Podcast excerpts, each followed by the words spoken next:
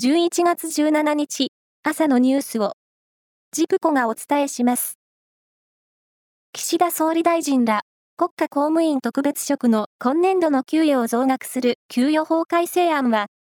今日参議院本会議で可決、成立する見通しです。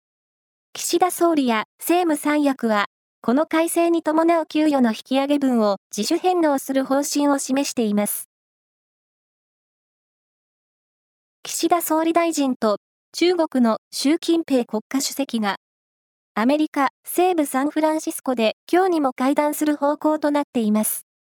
日本と中国の両政府が調整を続けています。東京電力福島第一原発にある汚染水の処理設備を洗浄していた作業員に放射性物質を含む廃液がかかったトラブルで、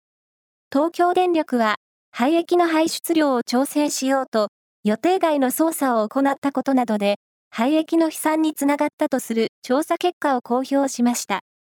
この作業では、予定を変更する際にリスクを確認する仕組みはなかったということです。パレスチナ自治区ガザで地上侵攻を続けるイスラエル軍は、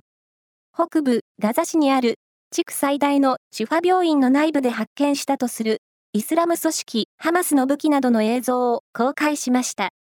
病院への攻撃は国際法違反だという批判が世界的に高まっていて、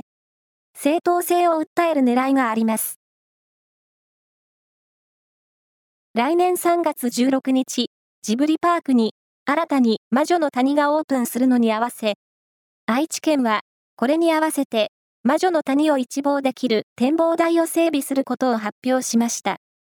展望台は高さ20メートルで、料金は平日は無料、土日や休日などは中学生以上が1人150円となる予定です。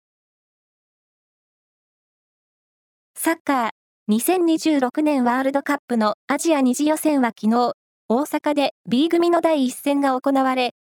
日本はミャンマーを5対0で下して白星スタートを切りました。上田綺世選手がハットトリックを達成しています。アジアプロ野球チャンピオンシップが昨日東京ドームで開幕し、連覇を目指す日本は井端監督の初陣として1次リーグ初戦で台湾と対戦し、4対0で勝って白星スタートを切りました。阪神の森下選手にホームランが出ています。以上です。